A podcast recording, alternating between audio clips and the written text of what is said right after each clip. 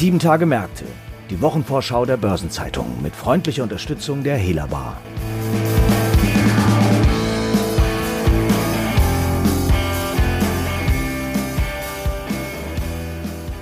Hallo und herzlich willkommen zu einer neuen Folge von Sieben Tage Märkte. Heute ist Freitag, der 26. März. Mein Name ist Christiane Lang und ich bin Redakteurin der Börsenzeitung. Wir schauen auf die kommende Woche und auf das, was sie uns an wichtigen und spannenden Terminen bringt. Einer davon wird die Hauptversammlung von Daimler am Mittwoch sein. Was dort die wichtigen Themen sein werden, erläutert heute mein Kollege Sebastian Schmidt, der das Unternehmensressort der Börsenzeitung leitet. Hallo Sebastian. Ja, hallo Christiane. Freut mich. Die Hauptversammlung am kommenden Mittwoch wird für die Aktionäre ja deutlich erfreulicher sein als die vor einem Jahr. Die Entwicklung ist extrem positiv gewesen. Wenn man die Situation heute mit der vor einem Jahr vergleicht, was hat sich verändert? Ja, vor einem Jahr war die Situation wirklich vollkommen anders. Da hatte Daimler gerade einen Gewinnabsturz erlitten. Das Unternehmen äh, hatte relativ düstere Aussichten. Äh, es gab Sparanstrengungen, die zu Konflikt mit den Arbeitnehmern geführt haben. Die weitere Ausrichtung war unsicher. Es war unsicher, ob man die CO2-Flottenemissionsziele der EU einhalten können würde. Und insofern war die Lage ausgesprochen angespannt und es war auch ziemlich unsicher, ähm, ob der Vorstand am Ende auf der Hauptversammlung entlastet wird. Das war schon eine schwierige Lage. Zwölf Monate später sieht es jetzt ganz anders aus. Äh, Daimler hat äh, ein sehr starkes Jahr hingelegt, 2020, vor allem äh, das Schlussquartal mit sehr hohem Gewinn und hat dafür gesorgt, dass das Ergebnis deutlich besser ausgefallen ist, trotz der Corona-Krise, trotz des Produktionsstopps zwischendurch. Bei den Kosten ist man deutlich vorangekommen und hat sowohl bei den Fixkosten als auch bei den variablen Kosten im Prinzip schon die Hälfte dessen erreicht äh, an Einsparungen, was man eigentlich bis Mitte des Jahrzehnts schaffen wollte. Der Ausblick ist deutlich besser. Äh, also man rechnet damit, dass man das mittelfristige Margenziel bereits in diesem Jahr erreichen kann, was äh, acht bis zehn Prozent ist für die Pkw-Sparte. Also in jeglicher Hinsicht äh, eine deutlich bessere Ausgangsposition für den Vorstand, jetzt vor die Aktionäre zu treten. Das Ganze spiegelt sich ja auch im Aktienkurs, der ja enorm zugelegt hat. Die Aktionäre dürften mit der Entwicklung ja also mehr als zufrieden sein, oder? Ja, also die positive Geschäftsentwicklung hat sich definitiv auch im Aktienkurs gespiegelt, äh, der sich seit einem Jahr mehr als verdoppelt hat. Daimler ist damit wieder ein absolutes Schwergewicht im DAX. Das dürfte die Aktionäre sicher zufriedenstellen, zumal auch weiteres Potenzial nach vorne aufgezeigt wurde. Daimler will sich jetzt stärker auf die äh, Pflege ihrer Submarken konzentrieren. Äh, das gilt vor allem, um auch in China im Luxussegment vielleicht noch mehr Marktanteile zu gewinnen. Das gilt für Marken wie AMG, Maybach und so weiter und natürlich die äh, elektrifizierte EQ-Reihe. Also äh, die Strategie ist ziemlich klar und macht viel Hoffnung, dass es weiter gut nach vorne geht. Jetzt hast du ja vorhin schon gesagt, Daimler ist besser durch die Corona-Krise gekommen als befürchtet. Das Ergebnis ist deutlich gestiegen. Die Kostensparziele wurden erreicht. Was haben die Stuttgarter denn besser gemacht als VW und BMW, bei denen die Konzernergebnisse ja anders als bei Daimler deutlich geschrumpft sind? Und beide Autobauer haben ja auch die Dividende gekürzt. Ja, da ist der Vergleich vielleicht ein bisschen unfair, weil äh, sowohl Volkswagen als auch BMW hatten 2019 sicherlich nicht so ein katastrophales Jahr wie Daimler es hatte, so dass die Ausgangssituation für eine deutliche Verbesserung bei Daimler doch eher gegeben war als bei den beiden anderen. Was Daimler vielleicht ein bisschen besser gemacht hat als etwa Volkswagen, ist, wie gesagt, die CO2-Flottenemissionsziele wurden erreicht. Das hat Volkswagen knapp verfehlt und das war etwas, was man Daimler auch nicht unbedingt zugetraut hatte, zumal der Konzern äh, bei der reinen E-Mobilität, also batterieelektrischen Fahrzeugen, äh, noch nicht wahnsinnig viel im Angebot hat, aber eben durch den guten Verkauf von Plug-in-Hybriden ähm, hat man das hinbekommen, die Ziele zu schaffen und damit Strafzahlungen zu vermeiden. Das ist sicherlich auch was, das die Aktionäre honorieren. Bei der Dividende muss man sagen, die ist zwar um 50 Prozent äh, angehoben worden auf 1,35 Euro, aber das ist dann auch abgesehen vom vergangenen Jahr, also als 90 Cent äh, gezahlt wurden, das schwächste Jahr seit äh, einem Jahrzehnt. Jetzt hast du die Elektrifizierung schon angesprochen. Wie sieht denn die weitere Strategie genau aus und wie ist der Ausblick? Ja, die weitere Strategie ist sicherlich auch etwas, was den Kurs treibt. Der CFO Harald Wilhelm und äh, CEO Ola Kelenius äh, sind der Überzeugung, dass äh, mit einem historischen Schritt, nämlich der Abspaltung des Truckgeschäfts und einem anschließenden Börsengang äh, zum einen mehr Wert für die Aktionäre gehoben werden kann, aber eben auch beide Teile des Unternehmens, die eben historisch lange verbunden sind, sich in der Transformation äh, in der Industrie besser schlagen werden in Zukunft. Ähm, ein Grund dafür ist, dass sich sicherlich technologisch unterschiedliche Entwicklungen gibt, sowohl beim autonomen Fahren als auch bei alternativen Antrieben, äh, ist die Lösung für den Pkw nicht unbedingt die Lösung für den Truck. Und da ist man eben überzeugt, dass beide mit eigenständigen Partnerschaften und eigenständigem Auftritt am Markt deutlich besser äh, in die Zukunft gehen können. Und äh, das wird von den Aktionären allerdings jetzt äh, in der Hauptversammlung noch nicht äh, entschieden werden, ob das so geht oder nicht, weil ähm, der Vorstand muss momentan noch verhandeln äh, oder aushandeln, wie genau diese Abspaltung aussehen soll und äh, wie dann die Zukunft der beiden Firmen ist. Und äh, das Konzept, das man dafür ausarbeiten will, ähm, das wird dann erst im zweiten Halbjahr in der außerordentlichen Hauptversammlung zur Abstimmung gebracht. Also auch wenn das Konzept noch nicht da ist, die Aussichten sind gut. Es wird also viel Lob geben auf der Hauptversammlung. Allerdings waren im Vorfeld ja auch Misstöne zu hören. Äh, Corporate Governance-Experte Christian Strenger hatte durch seine Kritik ja bereits Ex-Konzernchef Dieter Zetsche als Aufsichtsratsvorsitzenden verhindert, aber er kritisiert weitere Aufsichtsschwächen beim Konzern und empfiehlt auch, den Aufsichtsrat nicht zu entlasten. Was sind denn seine Kritikpunkte? Ja, ein Kritikpunkt äh, ist beispielsweise, dass die Vorgänge um die Lkw-Kartellstrafe von fast einer Milliarde Euro, die Daimler äh, kassiert hat, auch nach Jahren äh, noch immer nicht aufgeklärt sind.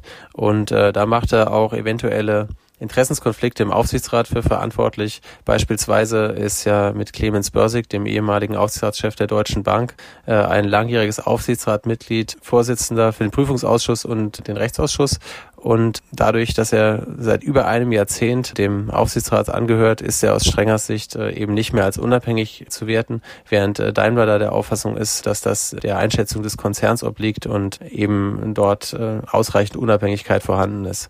Unabhängig davon kann man aber davon ausgehen, dass wahrscheinlich der Aufsichtsrat auch in diesem Jahr entlastet wird, der hatte allerdings auch schon im letzten Jahr ein etwas schlechteres Abstimmungsergebnis als der Vorstand. Äh, das dürfte sich wiederholen. Und wie viel schlechter es wird, das werden wir dann erst in äh, der kommenden Woche sehen. Okay, also eigentlich wäre schon ein bisschen Diskussionsbedarf, aber ich vermute mal, aufgrund der virtuell abgehaltenen Hauptversammlung wird es keinen Schlagabtausch geben. Wir warten also mal ab, was bei rauskommt. Sebastian, auf jeden Fall herzlichen Dank für deine Ausführungen. Das war sehr interessant und ich wünsche dir noch einen guten Tag. Vielen Dank, Christiane. Wie immer nett mit dir zu reden und ich wünsche dir auch noch einen sehr schönen Tag. Neben Daimler gibt es natürlich in der kommenden verkürzten K-Woche noch weitere wichtige Termine und die hat sich mein Kollege Franz Kongbui näher angeschaut. Franz, was steht denn sonst noch an? Ja, hallo Christiane. Unter anderem legt der Spezialpharmahersteller Biotest am Mittwoch die Bilanz 2020 vor. Und da wird sich das Interesse vor allem auf die Prognose und auf weitere strategische Schritte richten. Die Eckdaten sind ja bereits veröffentlicht worden und der Umsatz kam im vergangenen Jahr um 15 Prozent auf 484 Millionen Euro voran. Das klingt ja schon mal ganz gut. Worauf geht denn diese Umsatzsteigerung zurück? Das Unternehmen profitierte primär von einer höheren Nachfrage in den Regionen Mittlerer Osten und Afrika sowie restliches Europa. Und positiv habe sich auch der Eintritt in den chinesischen Markt ausgewirkt, teilte der Anbieter von Plasmaproteinen und biotherapeutischen Arzneimitteln mit. Und spiegelt sich diese Umsatzsteigerung auch im Ergebnis wieder? Ja, beim Betriebsergebnis EBIT hat Biotest 2020 die eigene Prognose übertroffen. Der Verlust liegt nach vorläufigen Zahlen zwischen 1 und 2 Millionen Euro, nach 1,2 Millionen Euro im Vorjahr. Erwartet worden war ein EBIT von immerhin minus 10 Millionen Euro. Dass es besser aussieht als befürchtet, wird auf das Wachstum, niedrigere Verwaltungskosten und einen einmaligen sonstigen betrieblichen Ertrag im Schlussquartal zurückgeführt. Gleichwohl heißt es, sei das Ergebnis durch höhere Aufwendungen im Zusammenhang mit der Anlaufphase einer neuen Produktionsanlage sowie höhere Ausgaben für Forschung und Entwicklung belastet.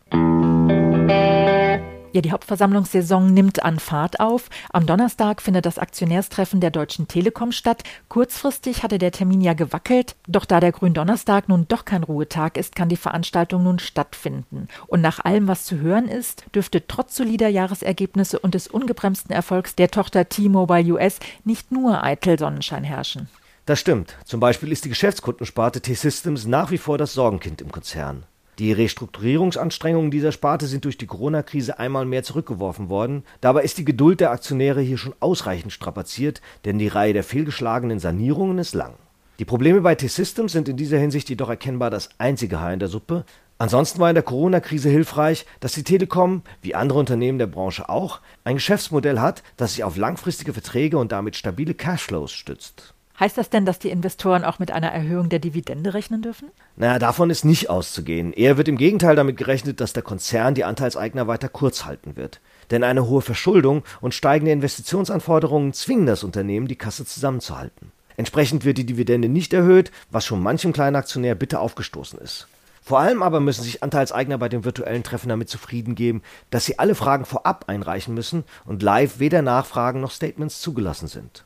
Und wie begründet die Telekom das? Ja, der DAX-Konzern zieht sich hier darauf zurück, dass es keine entsprechenden gesetzlichen Vorgaben für das virtuelle Hauptversammlungsformat hinsichtlich von Redebeiträgen gibt. Allerdings droht dem Streubesitz nun schon die zweite Corona-HV. Ursprünglich war man bei den Aktionären wohl nicht unbedingt davon ausgegangen, dass der Verlauf der Pandemie eine Wiederholung des Formats von 2020 erzwingen könnte. Eine solche Beschränkung der Aktionärsrechte werden aber die Vertreter der kleinen Aktionäre kaum klaglos hinnehmen, oder? Ja, das denke ich auch. Die Deutsche Schutzvereinigung für Wertpapierbesitz DSW hofft darauf, bei der Telekom eine Satzungsänderung zu erzwingen, die dem Frage- und Rederecht der Anteilseigner auch im virtuellen Format Rechnung trägt.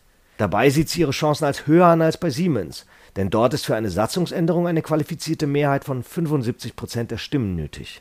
Dies zu erreichen bislang in der Hauptversammlung zuletzt. Bei der Telekom reicht die einfache Mehrheit von über 50 Prozent aus und diese Schwelle könnte bei entsprechender Präsenz erreicht werden. Dann verspricht also allein schon der Ausgang dieser Frage einige Spannung für diesen Termin.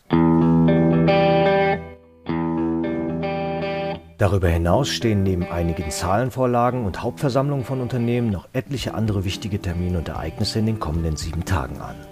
Am Montag veröffentlicht das IFO-Institut die gemeinsame Konjunkturprognose Eurozone mit Istat und ETH und die EZB informiert über die wöchentliche Veränderung der Bestände der Euro-Zentralbanken an Staatsanleihen, Covered Bonds, Unternehmensanleihen und Asset-Backed Securities.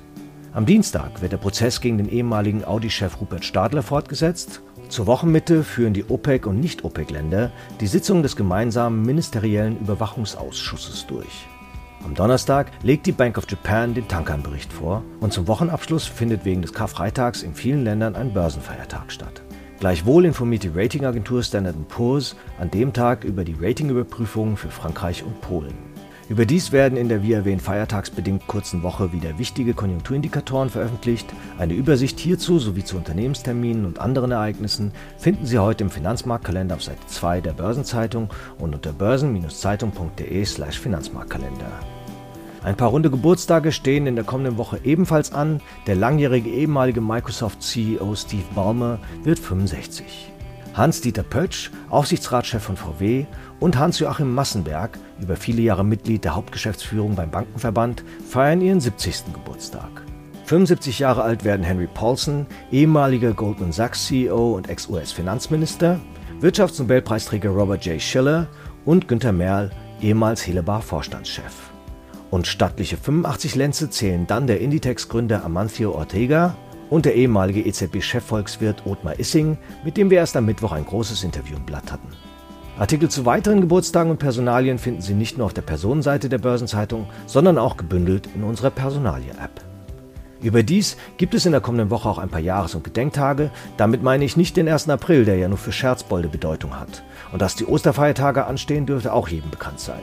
Zudem aber findet morgen die Earth Hour statt, eine Aktion für mehr Klima- und Umweltschutz, bei der ab 20.30 Uhr Ortszeit weltweit Millionen von Menschen für eine Stunde das Licht ausschalten, um ein Zeichen für den Schutz unseres Planeten zu setzen.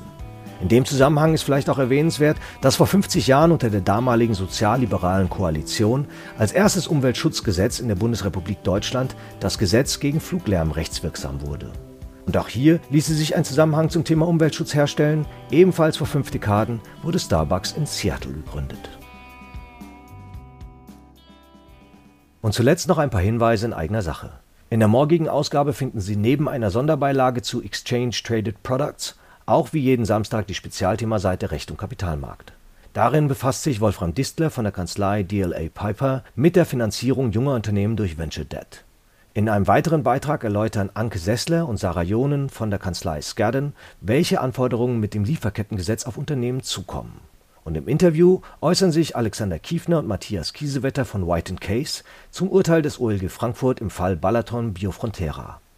Eine neue Ausgabe von Rules and Regulations, dem Regulierungsnewsletter der Börsenzeitung in deutscher und englischer Sprache, erscheint im Übrigen am Dienstag. Am Mittwoch kommt eine neue Folge von Hashtag Volatility der Anlage-Podcast von Börsenzeitung und QC Partners. Und ebenfalls am Mittwoch findet das WM-Online-Seminar Bankentgelte, Negativzinsen und Zinsanpassungsklauseln statt. Damit verabschiede ich mich für heute. Redaktionsschluss für diese Episode war Donnerstag, der 25. März, 18 Uhr. Eine Gesamtübersicht über Konjunktur- und Unternehmenstermine finden Sie unter börsen-zeitung.de. Alle genannten Links und weitere Informationen sind auch in den Shownotes zu dieser Episode aufgeführt. Die nächste Folge von Sieben Tage Märkte erscheint feiertagsbedingt bereits am Donnerstag. Ich wünsche Ihnen jetzt einen schönen Abschluss der Arbeitswoche und ein erholsames Wochenende. Bis nächsten Donnerstag. Tschüss.